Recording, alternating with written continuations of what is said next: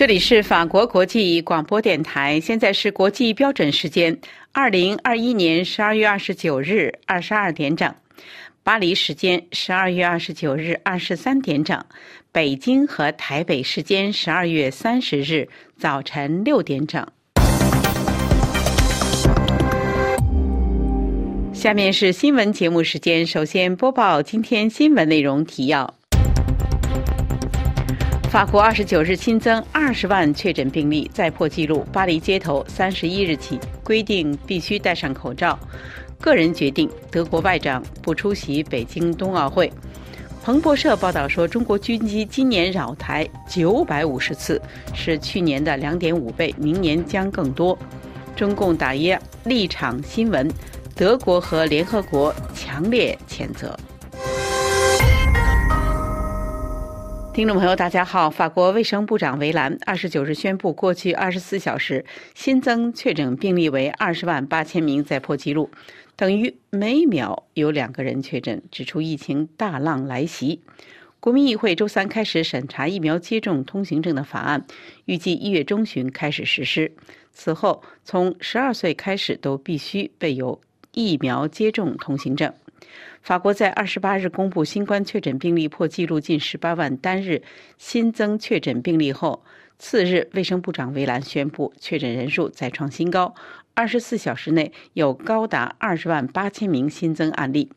面对新冠超级传播变异株奥密克戎，是一场与时间的赛跑。在政府宣布要以疫苗接种通行证取代健康通行证两个星期之后，草案二十九日送交国民议会的法案委员会。尽管反对的声浪不断，政府还是决心加快立法的程序。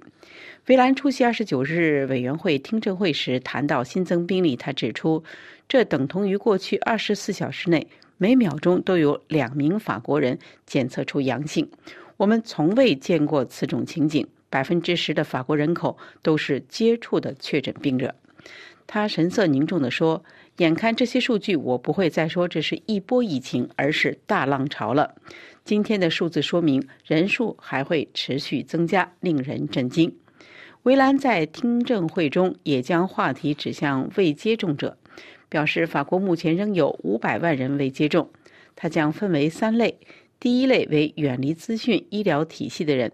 医疗人员必须挨家挨户动员，让他们了解情况。第二种是不信者以为新冠并不存在，是政府编造的故事，或者是疫苗有害。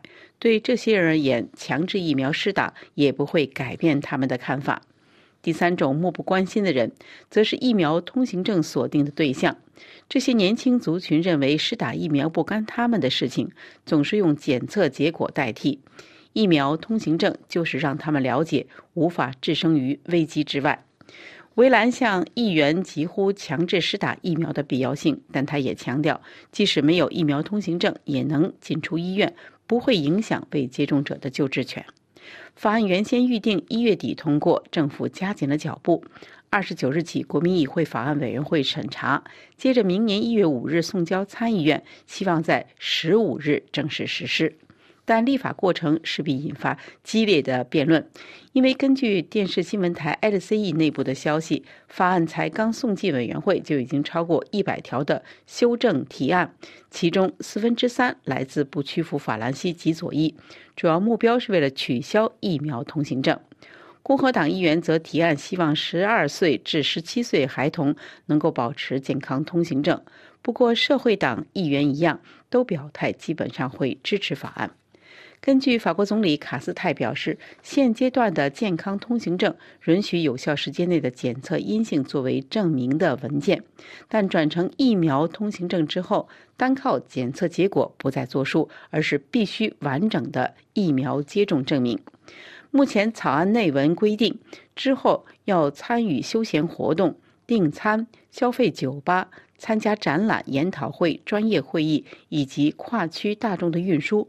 都需出示疫苗通行证。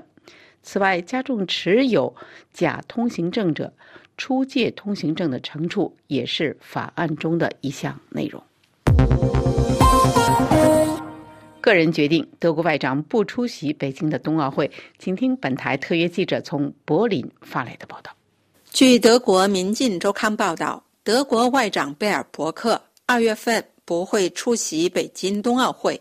贝尔伯克表示，不去中国是他个人的决定。四十岁的绿党籍外长贝尔伯克二月份不会前往北京出席冬奥会。他说：“我是个体育大粉丝，但我肯定不会前往冬奥会。这也不是以往外交部长的习惯。”但他说明，不出席冬奥是他个人的决定。就是否应外交抵制冬奥会，欧盟伙伴目前还在寻求统一路线。在十二月初的一个采访中，贝尔伯克表示，原则上不排除抵制冬奥会的可能。他还表示，作为外长，他将强硬对待中国，并明确谈及中国的弊端。负责体育事务的社民党籍内政部长费瑟。也宣布，他将不会前往北京参加冬奥会。内政部发言人周三在柏林表示，出于新冠大流行的原因，联邦内政部长已自行决定不亲自前往北京。政府副发言人布希纳没说明社民党籍总理肖尔茨是否会前往北京出席冬奥。这位发言人指出，在参加奥运会事务上，还需与欧盟合作伙伴协商。他说：“我无法预料协商结果。”这是柏林丹兰法国国际广播电台中文部专稿。彭博社报道称，中国军机今年扰台九百五十次，是去年的两点五倍，明年将更多。请听本台特约记者从旧金山发来的报道：中国人民解放军今年派遣军机扰台的次数是去年的二点五倍，明年扰台次数可能继续增加，加深这个区域爆发冲突的疑虑。彭博信息会整台湾国防部资料显示。中国军机今年侵扰台湾防空识别区约九百五十次，远高于去年的三百八十次。随着明年两岸均有重要的政治活动，台海紧张形势可能进一步升温。中共明年将举行第二十次全国代表大会，预料习近平将打破惯例，于会后展开第三任期。台湾明年将举行地方公职人员九合一选举。被视为下届总统大选的风向球。台湾国策院执行长郭玉仁表示，中国明年将派遣更多军机侵扰台湾的防空识别区，发动更多恐吓行动。二零二二年的形势值得关注。彭博信息指出，明年两岸的重大政治议程也会使习近平对蔡英文的压力升高。必须展现应对挑衅的实力和解决之道。美国总统拜登已经确认美国保护台湾免受中国攻击的承诺，而且在明年美国期中选举前，他也有政治动机对北京维持强硬立场。在香港立场新闻案中，创办人蔡东豪遭通缉，那么被指煽动文章是哪些呢？请听本台记者肖曼更详细的报道。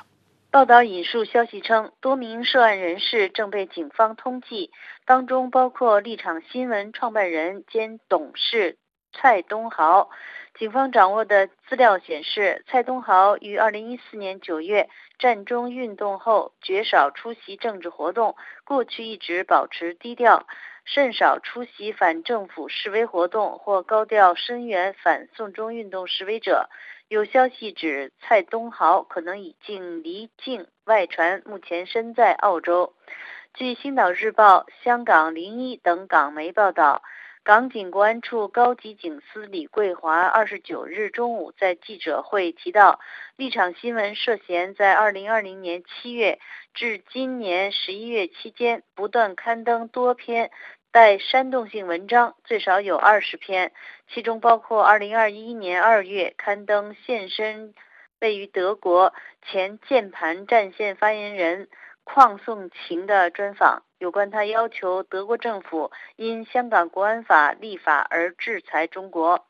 被指煽动文章还有2021年5月转载《欧洲再出发大联盟》，题为《从北爱尔兰抗争经验看香港抗争运动的未来》文中煽动其他人参照爱尔兰共和军的武力抗争模式，在香港进行抗争。当时立场新闻转载后，被左派媒体指控煽恐煽暴，并被人举报。香港立场新闻今年六月刊登一篇题为“身为维吾尔人就是罪”，专访一名自称是维吾尔人，批评新疆在教育营的情况，指中国大陆没人权可言，以及转载媒体人欧嘉林题为“苹果创刊号社论：我们属于香港”的文章，抨击香港司法已遭严重破坏。声称香港国安法与取代香港所有法律，严重破坏香港的人权和法治。据知，其中五篇文章已被要求在短时间内下架。此外，多名流亡外国的泛民主派政治人物，包括罗冠聪、许志峰、梁颂恒、张坤阳等，多次在立场新闻撰文呼吁国际制裁香港的文章，也被指涉及煽动性。这些文章分别刊登于去年八月、十一月、十二月以及今年四月。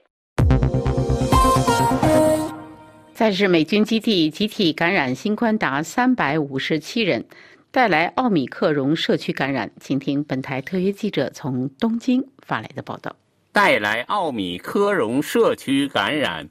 美国海军陆战队汉森军营十七日发现新冠集体感染，到二十八日为止扩大至总计二百七十七人。而有关奥米克戎毒株在汉森工作的九名日本基地员工被确认感染。二十八日，冲绳县首次发现奥米克戎社区感染。该县认为，该基地的感染传播导致了社区感染。截止目前，除了九名在美国海军陆战队汉森军营的人感染奥米克戎外，在美国空军加手纳空军基地工作的封建城市的一名四十多岁的女性被发现感染了奥米克戎毒株。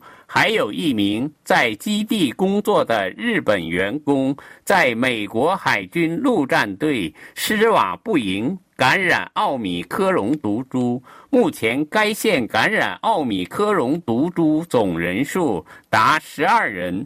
另外，在美国在冲绳基地不断集团感染，引起当地民众忧虑的时候。二十九日，冲绳县警察以涉嫌违反道路交通法、醉酒驾车为由，逮捕了美国海军陆战队祖克兰营地所属的约瑟夫·埃勒斯米特拉。美军士兵于二十一日和二十五日也因涉嫌酒驾被捕。日本政府和县政府向美方通报，要求严肃军纪。法广特约记者楚良一发自东京。香港警察国家安全处以涉嫌违反串谋发布煽动刊物罪为由，搜查独立网媒。立场新闻的办公室逮捕七名相关人士，并冻结资产。立场新闻宣布即时停止运作，遣散所有的员工。这是继一传媒与苹果日报之后，再有香港媒体在国安警察搜查之后结束运营。联合国人权办公室表示说，对港府持续打压公民空间的行为感到震惊。人权办公室在给路透社的一份声明中说：“香港受《公民权利和政治权利国际公约》的约束，有法律义务尊重信息、言论和结社自由的权利，并保证正当的程序。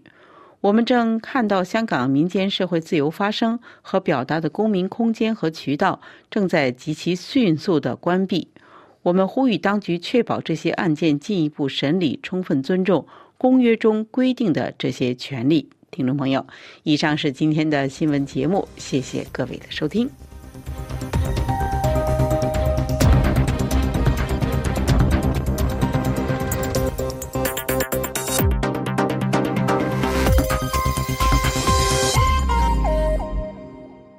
今天是二零二一年十二月二十九日星期三这里是法国国际广播电台。下面请听肖曼主持的要闻分析。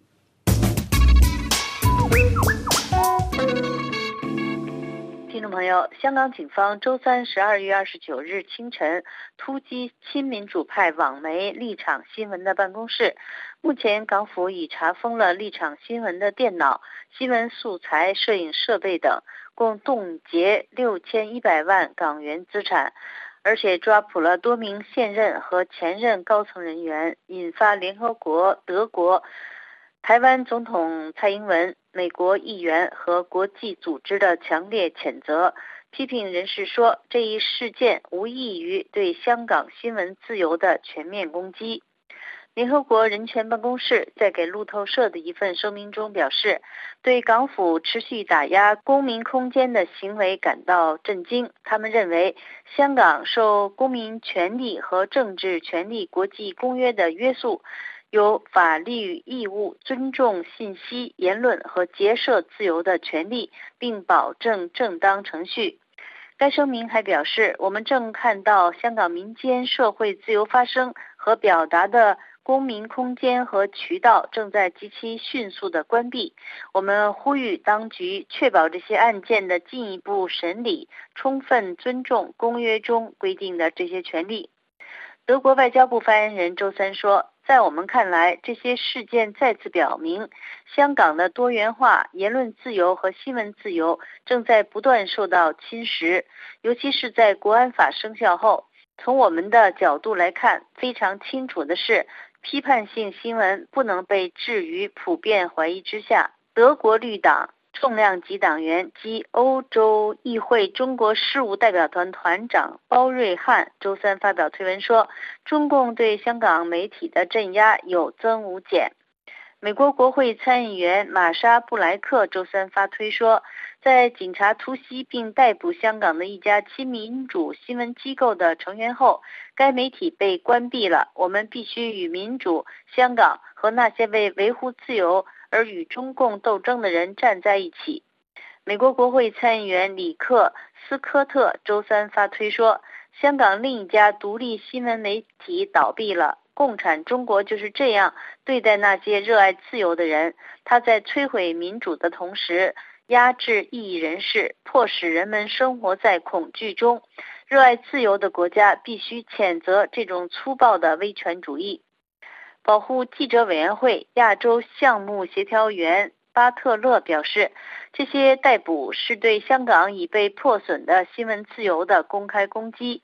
如果香港要保留其居民几年前所享有的任何自由，当局必须释放他们，并立即撤销对他们的所有指控。非盈利的网媒立场新闻成立于二零一四年。以倾向民主派闻名。今年一月，刚刚获得无国界记者组织提名的新闻自由奖中的独立奖，针对立场新闻被封杀、人员被抓，无国界记者组织东亚办事处主管表示，这些突击与逮捕行动绝对是对新闻自由的攻击。香港新闻记者协会周三针对立场新闻事件发布声明说，警方国家安全处周三清晨以涉嫌串谋发布煽动刊物罪拘捕立场新闻多名现任或前任董事及高层，并搜查立场办公室。香港记者协会对警方在一年内多次拘捕传媒高层及搜查藏有大量新闻资料的新闻机构办公室深切关注，促使政府按照基本法保障新闻自由。台湾执政党谴责北京破坏香港的民主和自由。中华民国总统蔡英文二零二一年十二月二十九日在脸书发文指出：“我们很遗憾地再次看到中共当局再次撕毁‘一国两制’的承诺，再次打压、钳制香港的言论自由。”蔡英文说：“香港政府今天拘捕了立场新闻的高层、前高层及歌手何韵诗。我们高度关注此事件，也呼吁世界各国民主阵线的盟友一起关注他们的人身安全，继续关注香港情势的发展。蔡英文说：“民主自由是普世价值，是人民的基本权利。勇敢追求民主自由的过程不是犯罪，更不应该遭受不正当的对待。台湾会继续坚定地撑香港、撑港人，也盼今天遭拘捕的人士能尽早平安获释。”听众朋友，以上是今天的要闻分析，由肖曼编播。感谢 FabPace 技术合作，也感谢收听。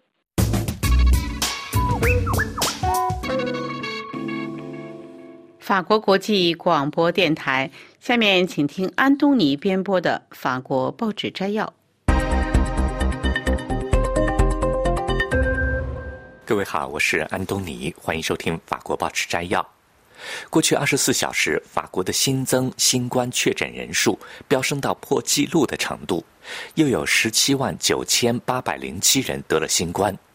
法国《费加罗报》说，二十四小时以来，两百四十二人死于新冠肺炎，新增两千一百一十人住院，新增四百十七人进入抢救病房。《费加罗报》引用世界卫生组织欧洲部的警告说，虽然奥密克戎变种病毒没有之前的变种病毒那么危险，但是因为它的传染力强，它会造成大批患者住院治疗。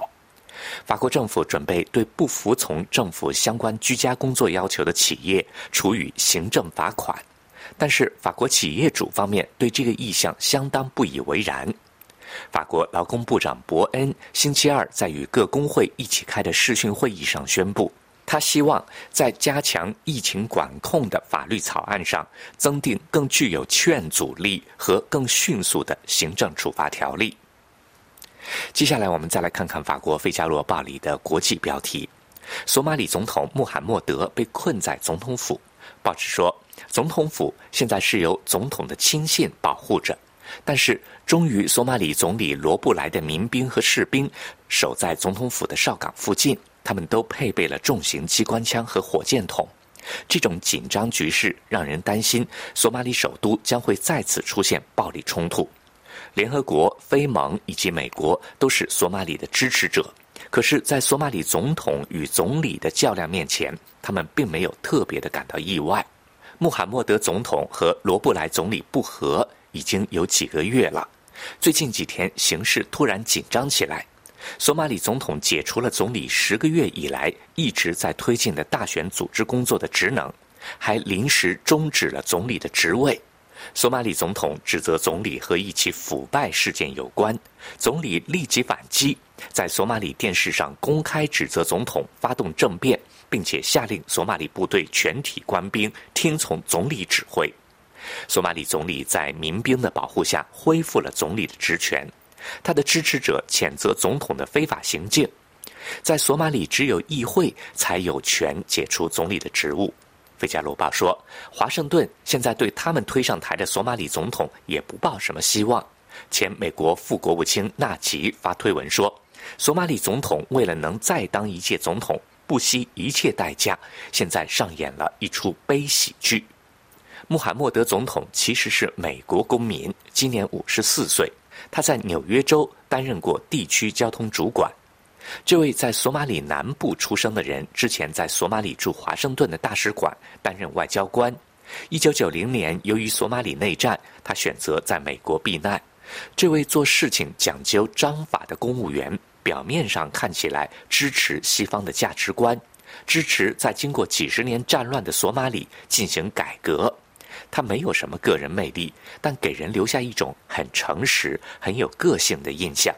可是。《费加罗报》引用一位熟悉他的人的话说：“实际上，他是一个动不动就暴跳如雷的人。”《费加罗报》说，二零一八年以来，索马里总统把索马里脆弱而极为复杂的权力平衡给破坏了。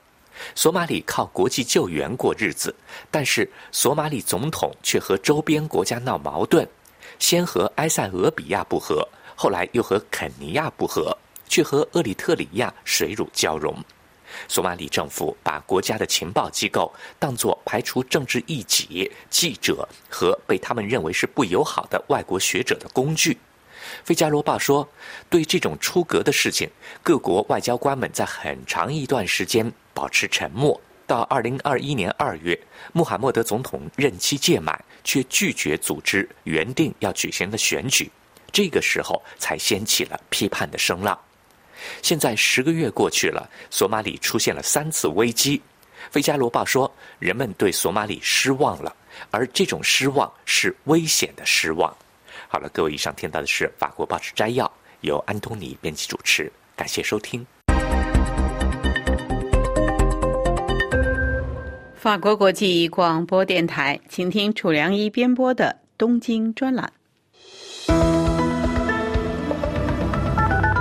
十二月二十四日，日本官房长官松野博一在新闻发布会上宣布，日本将不向北京冬奥会和残奥会派遣阁僚等高官组成的政府代表团。也不派遣任何政府高官参加。在政府内部，原本有一些看起来可以两边都不得罪的策略。其一就是派遣体育厅长官市府广治出席的想法，但是这次政府决定也不派市府广治出席，而是派遣。东京奥运会和残奥会组织委员会主席桥本圣子，日本奥林匹克委员会主席山下泰裕。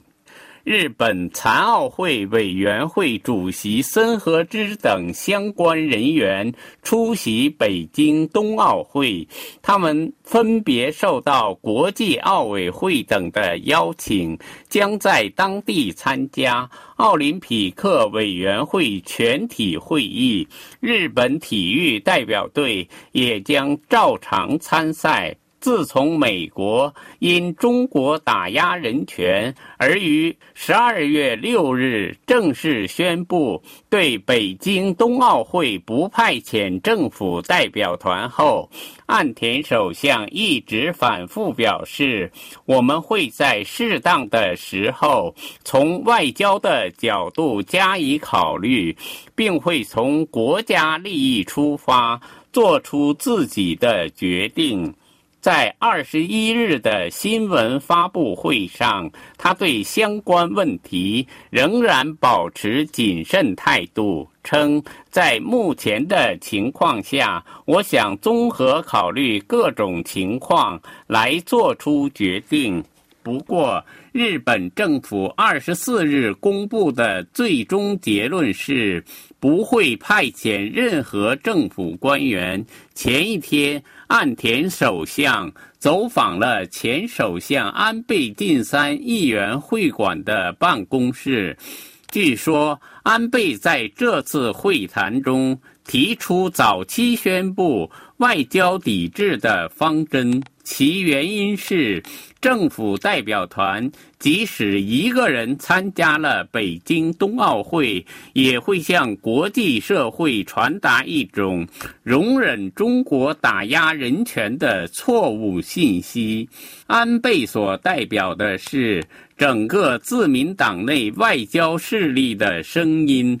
安倍晋三的得意门生高市早苗到处宣传对北京冬奥会进行外交抵制。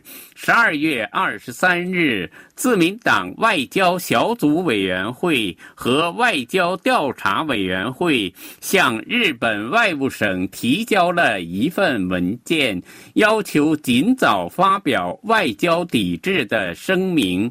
从而向政府施加压力，这些动向促使岸田首相下了决心。他在二十四日告诉记者，在中国保障自由、尊重基本人权、法治和普世价值也是很重要的。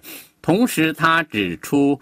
奥运会和残奥会是给予世界勇气的和平与体育的盛典，但是日本还是派遣奥运和残奥相关重要人士出席北京冬奥会。采取的是一种软着陆的方针。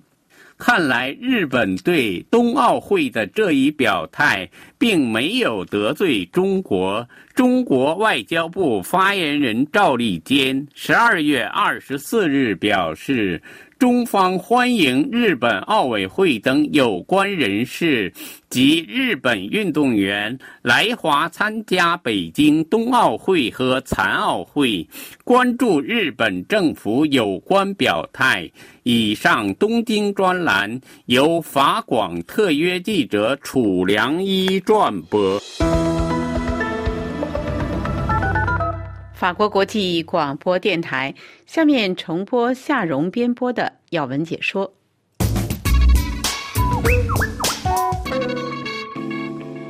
各位听众，香港以独立报道为方针的立场新闻前总编辑钟佩全、前董事周达志、前董事吴霭仪、前董事方敏生、前董事何韵诗以及署任总编辑林少彤等六人于今天清早被捕。副采访主任陈朗生也被港警突袭住所，随后遭警方带走。立场新闻脸书发出公告。说因应情况，立场新闻实时停止运作，包含网站，所有社群媒体立即停止更新，并将在近日移除。今早被捕的署任总编辑林少彤已请辞，立场新闻所有员工实时遣散。公告指出，立场新闻前身为主场新闻，二零一四年十二月成立，以不牟利原则营运，立足香港主场。立场编采方针独立自主，致力守护民主、人权、自由、法治与公益等香港核心价值，直到今日停运。感谢读者一直支持。香港警察国家安全处高级警司李桂华也已正式拘捕七名立场新闻相关人士，涉嫌违反刑事罪行条例下的串谋发布煽动刊物罪。这是继搜查一传媒与苹果日报报社以来，再次有媒体遭香港国安警察高调大规模搜查。中共《环球时报》等官方媒体也将立场标签为“乱港媒体”。《纽约时报》立即登出了由王月梅署名文章，说这是政府对这一座城市曾经充满活力的独立媒体的又一次镇压。这篇文章写道：今早有超过两百名警员进入立场新闻的香港总部进行搜查。署理总编辑林少彤随后被警察带走。曾担任该新闻网站董事会成员的本地流行歌手何韵诗也被逮捕。他的脸书主页发布了这一消息。自二零二零年六月中共在香港颁布国安法，以平息数个月的激烈民主抗议以来。香港官员就把矛头对准了这个公民社会的批评者，包括新闻媒体。文章续称，今年早些时候，在警方多次。突击搜查《苹果日报》编辑部，并逮捕了数位高级编辑以及其创始人黎智英之后，这家可能是香港最著名的亲民主报纸被迫停刊。另外，自《苹果日报》停刊后，立场新闻成了香港最后公开表达民主立场的媒体之一。官员们明确表示，它可能成为接下来的打击目标。本月早些时候，香港保安局局长邓炳强批评该新闻网站对该市一所监狱的条件进行了偏颇、误导及妖魔化的报道。为北京担任顾问的刘兆佳更加直白，他对中国媒体表示，反对派媒体的生存空间将越来越小，立场新闻将走到尽头。文章提到，周三遭搜查的立场新闻编辑陈朗生还是香港记者协会的主席。这个由大约五百名本地记者组成的行业组织已经遭受审查。据纽时文章披露，保安局局长邓炳强曾在九月批评记者协会渗透校园、拉拢学生记者入会。他还暗示该协会获得了外国资金，国安法将与外国势力勾结，定为犯罪。文章末尾还强调出，面对这些指控，陈朗生依然坚定。在九月接受同样也承受了巨大的官方压力的香港电台采访时，他表示，记者协会从来没有违反国安法。他还说，大家都明白香港记者协会对媒体行业、对香港社会而言意味着什么。我们不会轻言解散，我们将尽最大的努力履行职责，直到最后一刻。与此同时，香港民主党主席罗建熙对警方搜查立场新闻感到难以理解，要求警方公开交代抓捕理据，否则新闻界将无所适从。自我审查对新闻自由造成伤害。保护记者委员会亚洲项目协调员巴特勒更形容，国安警察搜查立场新闻是公然袭击香港早已破败的新闻自由。美国人权基金会已要求香港当局马上释放何韵诗。以上是由夏荣编播的要闻解说，感谢日丽的技术合作，请您的收听，下次节目再会。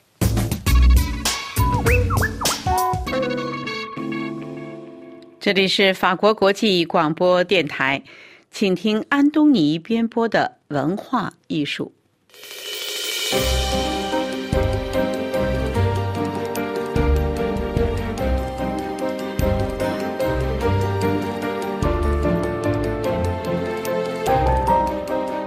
各位好，我是安东尼，欢迎收听文化艺术。今天我们的话题是。老虎和秃鹰，神坛和天堂，谈严培明在阿维尼翁的展览。严培明是当代一位重要的艺术家，重要是因为他从上海弄堂里平民百姓家一个爱画画的少年，在短短三十多年的时间里，成长为给人欢喜、希望、信心的艺术家。重要是因为他的艺术里有精神，这种精神能起到创作者和观众对焦世界观的作用。重要是因为他自己翻转人生的经历，不仅促成欣赏他的画作的人分享到灵感，甚至想象在灵感的指引下，也长出大气运的羽翼，在大千世界里飞起来。严培明画肖像很有名。文艺复兴时期，美第奇家族和权贵怎么向今天已经成为艺术圣人的画师和雕刻师定制肖像？现在这个时代的政商精英就怎么向严培明定制肖像？有欧洲的，有阿拉伯世界的，有功成名就的，有隐姓埋名的。据说等严培明的肖像要排队，因为他不多画。二零零六年的时候，他画过一张时任总理德维尔潘的九平方米的巨幅肖像，那双眼睛严厉而阴森，那一头白发凶猛的像狮子。画这张画的时候，正好是德维尔潘推动在巴黎大皇宫举办艺术的力量大展的时候。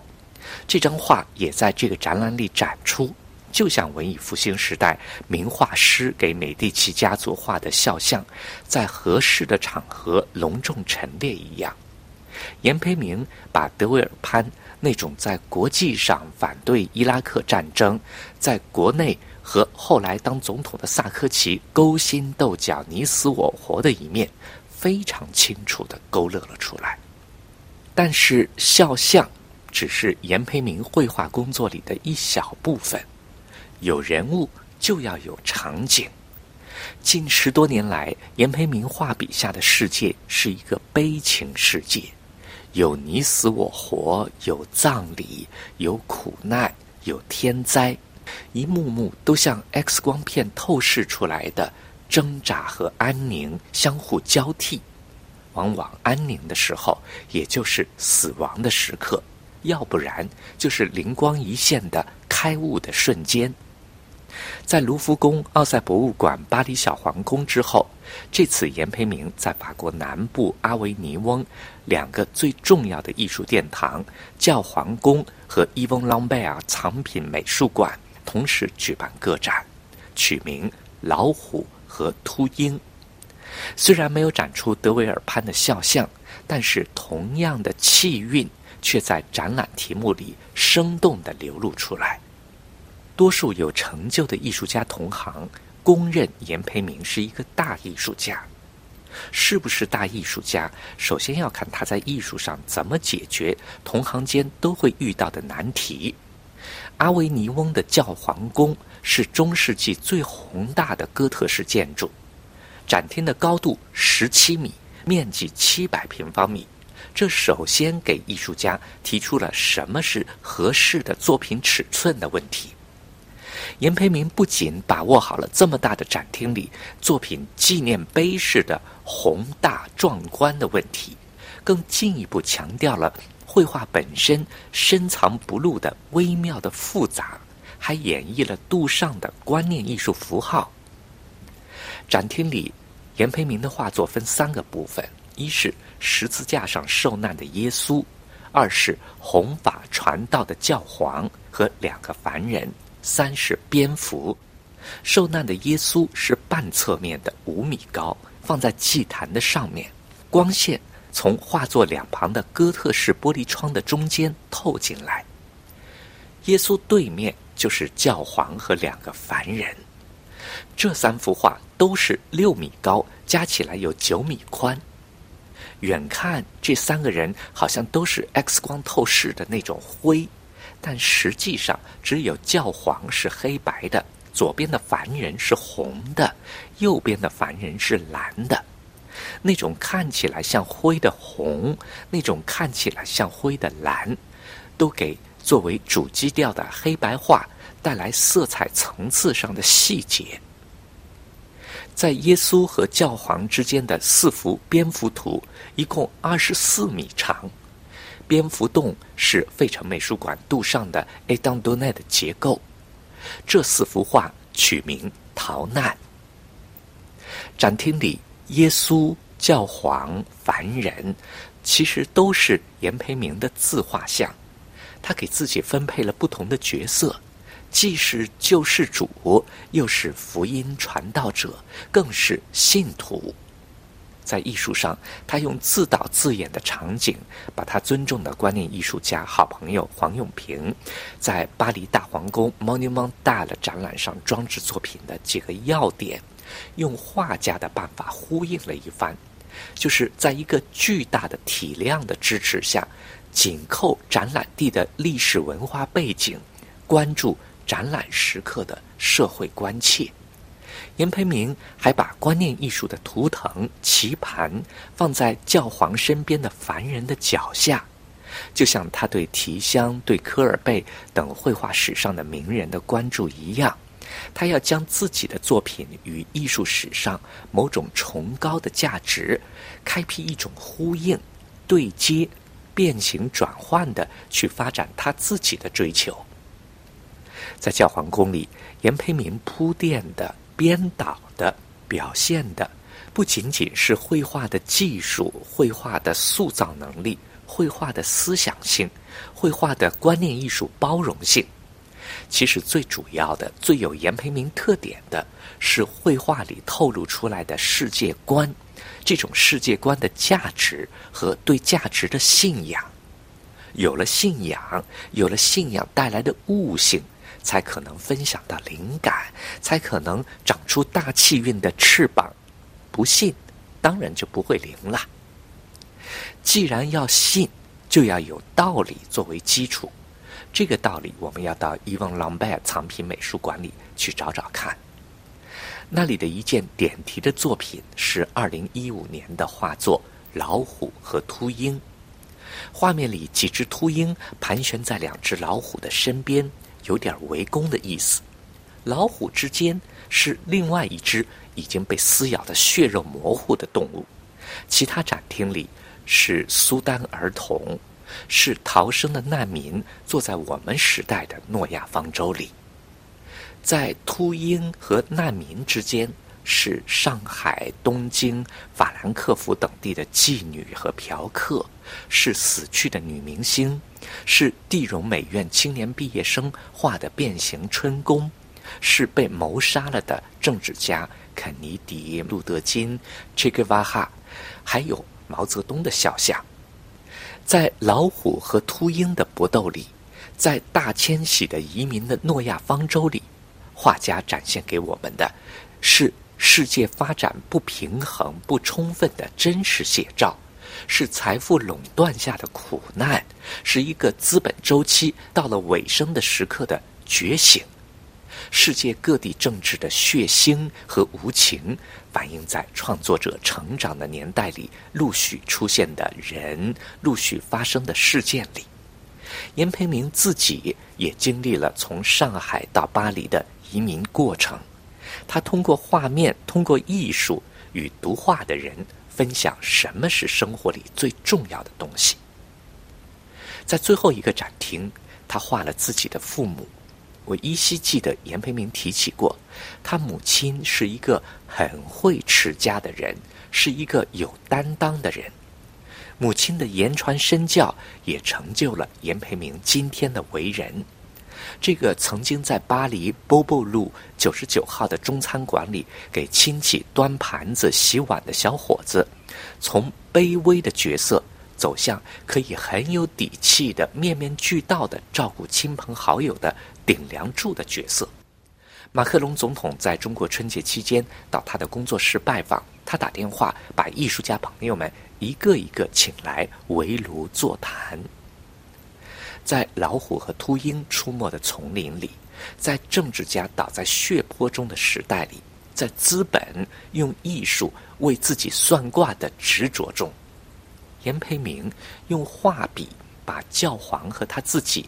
一前一后的在展览中凸显出来。他的道理是母亲的道理，是慈悲和宽恕。用这些道理，他这个上海平民家的男孩子，把欧洲文艺复兴时期的绘画巨匠的工作方法、绘画技术、展示路径、收藏规格和体系，完整的继承下来，认真的延续下去。这些道理的意义超出了绘画的成功，超出了今天的艺术价值。它让严培明的作品在精神层面很有力量，很有预示未来的底气。因为只有开悟了、通透了，才能够迎接资本周期末端还不能一目了然的重生和复兴，才可以抵达诺亚方舟要去的彼岸。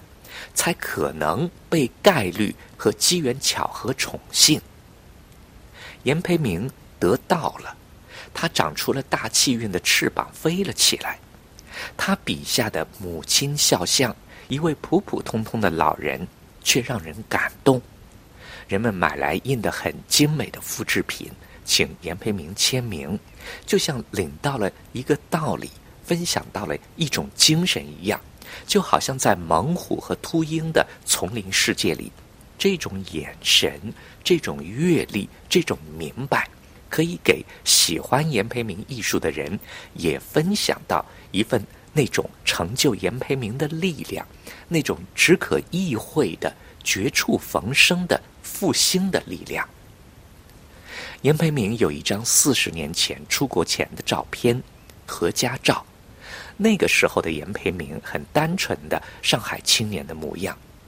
如果说马克黑布赞叹他镜头前的中国女孩巩俐具有宗教级别的美，那这种美在早年的严培明的脸上一样洋溢着。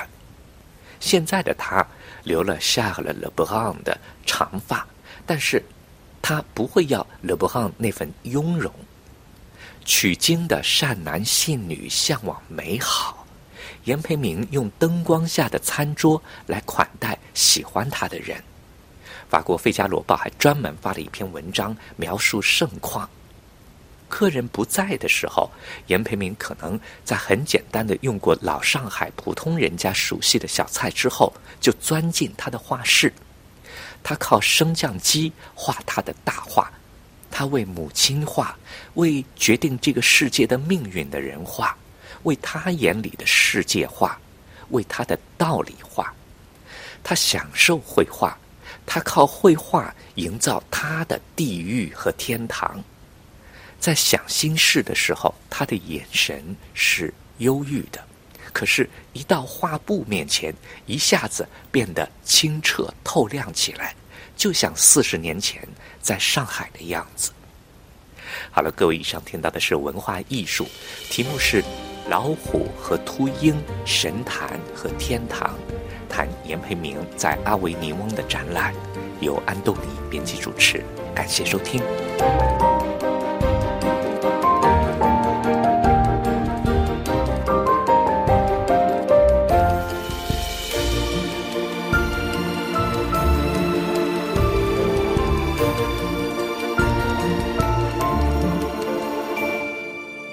这里是法国国际广播电台。最后，请听瑞迪编播的《世界文化遗产》。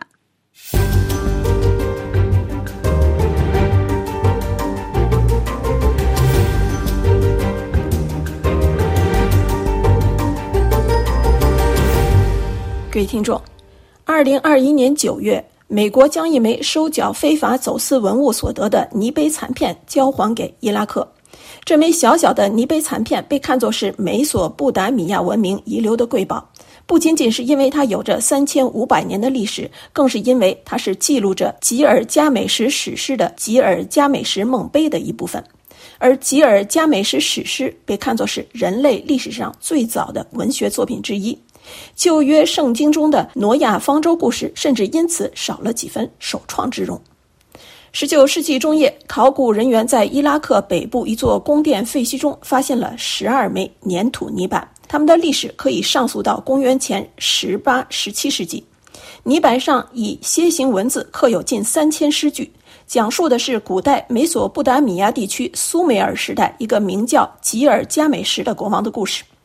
这些故事的历史据信可能发生在公元前两千七百至两千五百年间。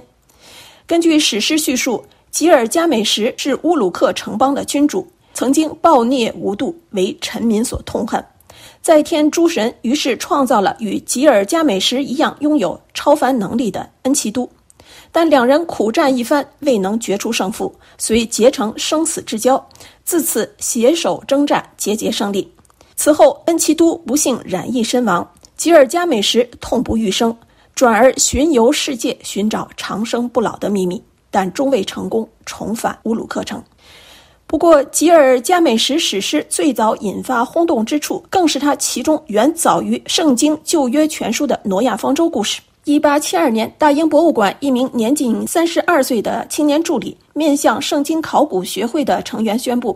一八五八年挖掘出的十二枚吉尔加美什泥板中的第十一枚上的楔形文字讲述的故事，与旧约圣经中的大洪水与挪亚方舟故事出奇的相似。所不同的是，带领家人及陆上生物逃离大洪水的人不叫挪亚，而叫乌特纳皮西姆。决定以大洪水惩罚人间罪恶的不是单一的上帝，而是美索不达米亚神话中的众神。众神中的智慧之神告诉乌特纳皮西姆，人类即将面对一场灾难，嘱托乌特纳皮西姆造船，带上所有的动物逃亡。旧约全书中大洪水之灾的陈述，几乎都可以在美索不达米亚版的挪亚方舟故事中找到相似的情节。换句话说，圣经故事中的挪亚方舟故事，几乎是早于他的美索不达米亚传说的翻版。法国专门研究古代美索不达米亚文明的亚述学学者 Jean-Marie Duhon，二零零七年就此接受《世界报》的采访时曾经表示：“以前大家以为历史记录在圣经之中，今后要说圣经是历史的一部分。”学界此后陆续发现了诸多以苏美尔语写成的关于吉尔加美什的英雄故事的版本。吉尔加美什生活的年代可以上溯到的历史也越来越远。甚至可能是在埃及吉萨金字塔群出现以前，但历史上是否确有吉尔加美什其人呢？学界并无定论。刚刚由美国归还给伊拉克的尼碑残片，最近二十年也有着一番特别的经历。正如美国司法部一名负责人所说，尼碑残片的回归过程本身就是一个史诗故事。的确，一九九一年第一次海湾战争期间，这件伊拉克某博物馆的宝物失窃，十年后，它在英国重新出现。二零零三年，一名美国艺术品商人从伦敦的一个约旦家族购得此物，并将它邮寄回美国，但是他没有向海关如实申报包裹中为何物。二零零七年，该名商人伪造文物来源证书，将它以五万美元的价格卖给古玩收藏家。二零一四年，保守基督信仰的一个家族企业以一百六十七万美元的价格将它买下，希望放在家族在华盛顿的圣经博物馆展出。二零一七年，博物馆馆长对碑片的来源产生怀疑，认为购买时的资料不够齐全。这一疑问导致了碑片于二零一九年被没收，并最终于今年九月完璧归赵。伊拉克文化部长在华盛顿出席接收仪式时表示，此次归还行动是对伊拉克社会的自尊心和信心的修复。他同时呼吁各大学、博物馆、文物收藏家都保持警惕，更多的推动将被偷盗的文化遗产归还失主的行动。联合国教科文组织总干事奥德雷·阿祖莱应邀出席归还仪式。他表示，伊拉克人民将因此可以重新看到一页本国历史的篇章。同年七月，美国已经向伊拉克归还了一万七千件被认为是非法进入美国的文物，其中大部分文物的历史都可以上溯到苏美尔时代。苏美尔时代是美索不达米亚地区最古老的文明之一。以上是文化遗产专栏节目。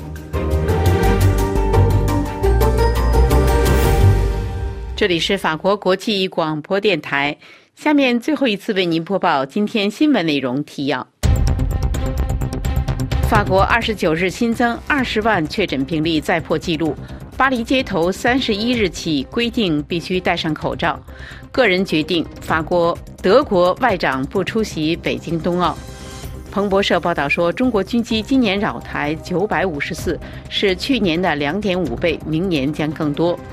中共打压立场新闻，德国和联合国强烈谴责。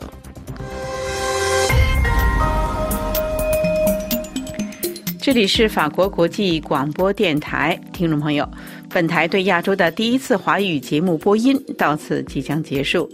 本次节目由小乔为您主持，特别感谢 Fabrice 的技术合作，更感谢大家的忠实收听。最后，我们来欣赏巴黑翁布演唱的歌曲《我随处可以看到你》，Je te vois partout。